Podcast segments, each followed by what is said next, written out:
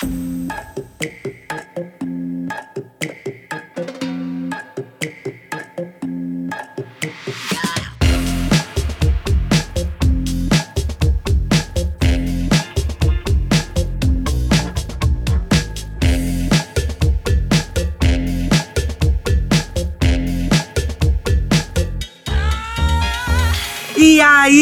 é que você tá? Podcast Caos Corporativo na área.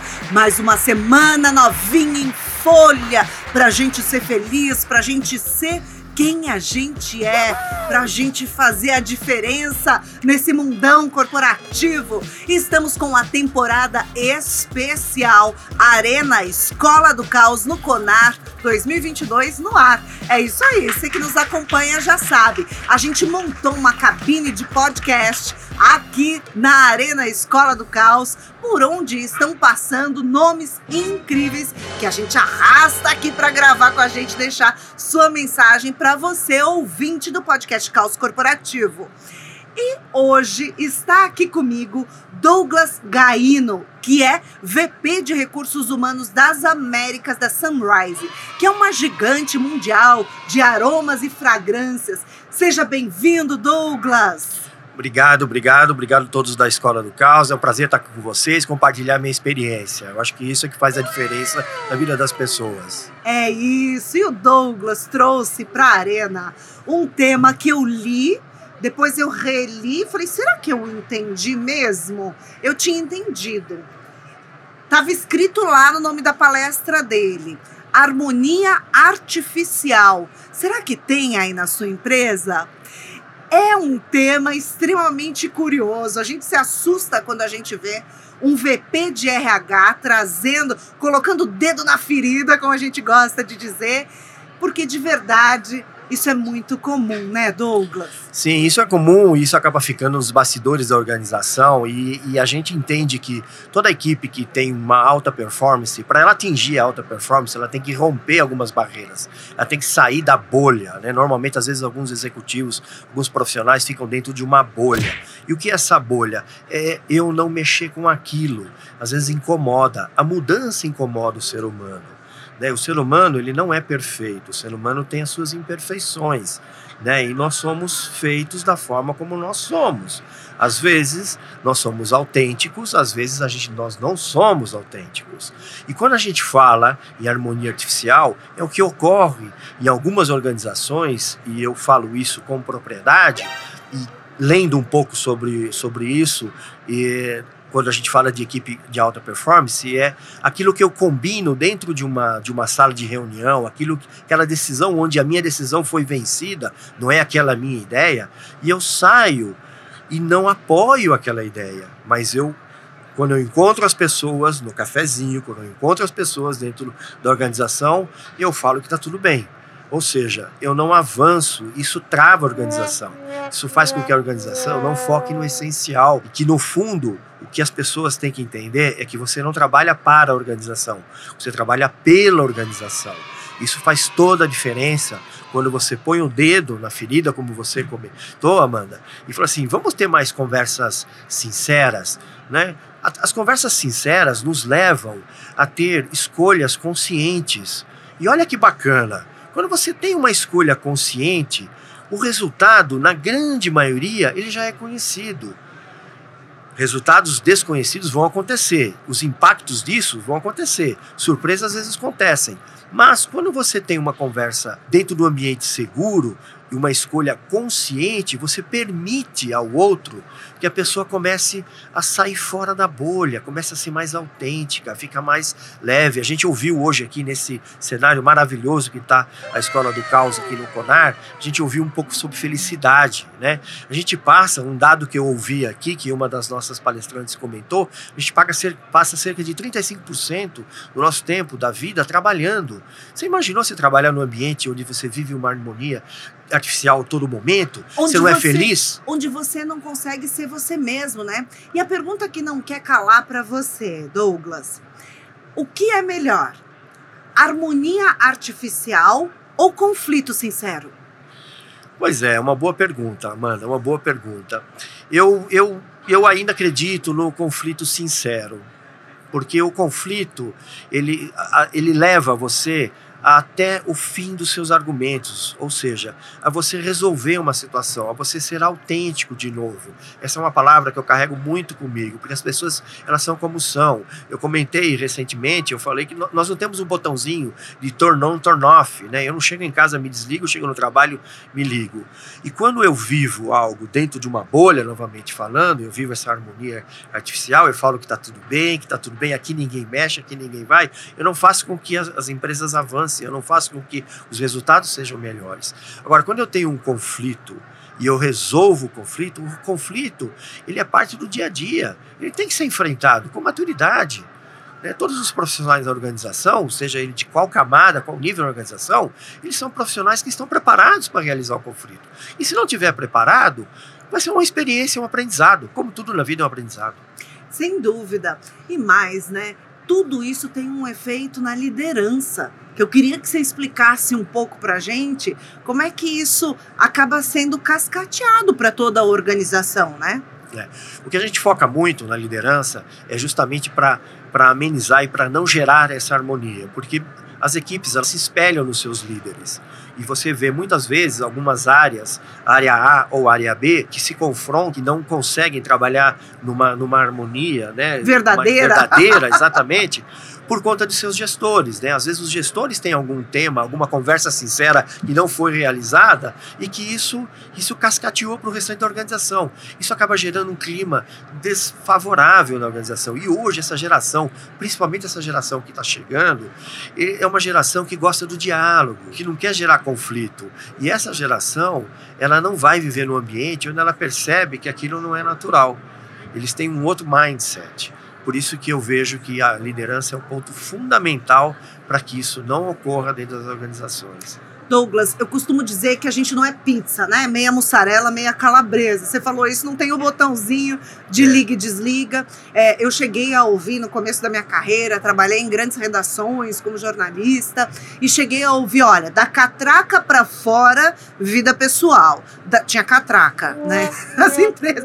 Da catraca para dentro, profissional. As coisas não se misturam. Acho que isso é um grande equívoco do mundo do trabalho, né? A gente achar que as coisas se separam, porque não é verdadeiro. Nós somos seres únicos, né? Então, se eu tenho um problema na minha vida pessoal, não tem como eu deixar para fora da catraca né? Se eu tenho um problema na minha vida profissional, não tem como eu deixar lá na empresa, né? Assim, ou deixar o crachá ali na entrada de casa e tudo se resolveu. Tá tudo interligado. Nós somos seres humanos únicos, né? completos, né? Tá tudo ali incluído. Fazemos parte de ecossistemas diferentes, profissional, pessoal, mas somos um só. É, você acha que essa mudança está perto de acontecer e vai ser positivo? Que as pessoas deixem de performar? Eu digo que o trabalho não é um palco, né, onde a gente sobe, coloca uma fantasia e performa. Nós precisamos ser nós mesmos. Está perto de chegar esse dia, Douglas? Sem dúvida, Amanda. Para mim, as organizações que não olharem isso e não perceberem que você não faz mais gestão olhando para o passado, olhando pelo retrovisor, você não consegue mais fazer gestão assim. Como você mencionou, o ser humano ele é único. Ele tem sentimento, ele tem emoções, ele tem alegria, ele tem tristeza. Ele tem dia que não vai estar bem, tem dia que ele vai estar, ele vai estar melhor. Ou seja, ele é um único na organização, como pessoa e como profissional. As empresas que não entenderem isso, continuarem forçando uma hierarquia, uma estrutura hierarquizada, pesada, elas estão fardadas a um insucesso. Essa é a minha visão. A empresa que não olhar para os seus colaboradores hoje, entender, primeiro, que diversidade e inclusão é um tema que tem que estar na pauta. Segundo, as pessoas são únicas, têm emoções, têm alegrias e têm tristezas, assim como cada um dos gestores que são tomadores de decisão tem suas alegrias e suas tristezas. E suas imperfeições. E suas imperfeições. e às vezes dá trabalho, mudar dá trabalho. A mudança é um processo. Que determina a mudança é a velocidade do processo que você vai atacar. Agora, também não pode você falar assim, não, eu vou mudar e você coloca uma velocidade de zero menos um, às vezes, né? Ou seja, você não vai mudar nunca. Agora, faz parte de uma organização que quer ter sucesso e que quer continuar focando no essencial, fazer essa mudança e entender que o ser humano é único e mais, o ser humano é o pilar mais importante dentro da organização. Afinal, as empresas são feitas de gente, né?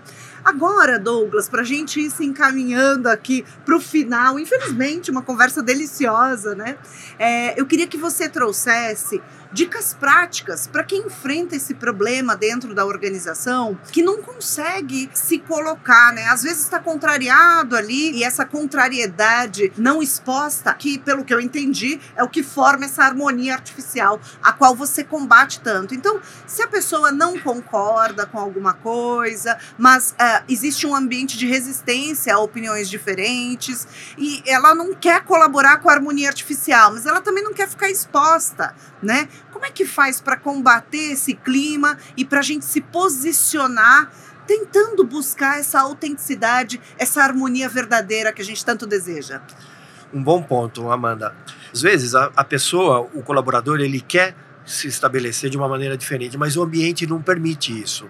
E para o ambiente permitir, você tem que ter alta direção esteja propícia a essa mudança. Ela quer entender, porque ela percebe que o maior resultado da organização virá com uma eficácia maior das pessoas. E a eficácia maior das pessoas passa por elas estarem felizes dentro da organização.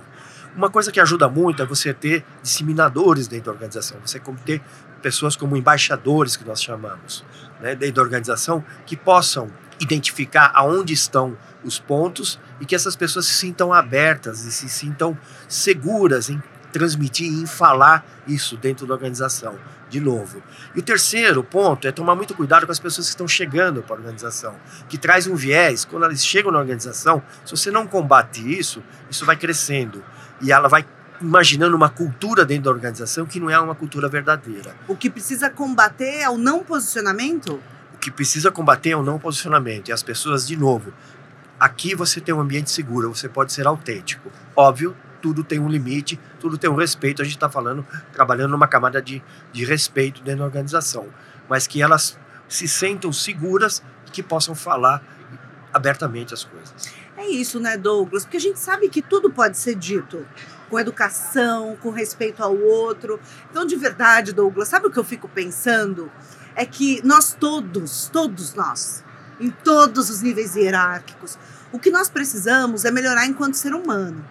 Então, se eu melhorar a minha maneira de me comunicar, se eu melhorar a minha forma de expor a minha opinião, eu posso expor, seja ela qual for e em qualquer ambiente. Então é isso. A gente não, a gente, para a gente ser autêntico, a gente precisa ser uma pessoa melhor para que essa pessoa possa ser exposta em qualquer ambiente, né? Exatamente, exatamente, Amanda. E tem as três palavrinhas que a gente fala, né? O discutir, debater e dialogar, né? Discutir não tem mais espaço nas organizações. Debater não tem mais espaço. Debater é a maior armadilha nas organizações, porque debater pressupõe que eu vou ganhar e você vai perder. O debate pressupõe isso. O importante, o foco tem que ser no dialogar. Eu exponho a minha opinião, você expõe a sua opinião, nós dialogamos, nós entendemos. Eu não tenho, eu não tenho a necessidade de reproduzir uma algo para derrubar o seu argumento. Não, a gente chega numa conclusão mútua, que são as conversas sinceras e as escolhas conscientes que eu venho falando que, claro, levam à harmonia verdadeira, Exato. levam ao desenvolvimento das pessoas e, claro, levam as organizações aos mais altos patamares. Exatamente. Uma equipe de alta performance considera isso dentro do dia a dia. Muito obrigada, Douglas Gaino. Que conversa gostosa. Muito obrigada por trazer esse tema para gente. Obrigado vocês da Escola do Caos, obrigado Amanda, excelente, estou muito feliz de ter participado com vocês, muito obrigado. Tamo junto! É isso, assim a gente encerra mais um podcast Caos Corporativo. Semana que vem tamo de volta, um beijo, tchau, tchau, tchau.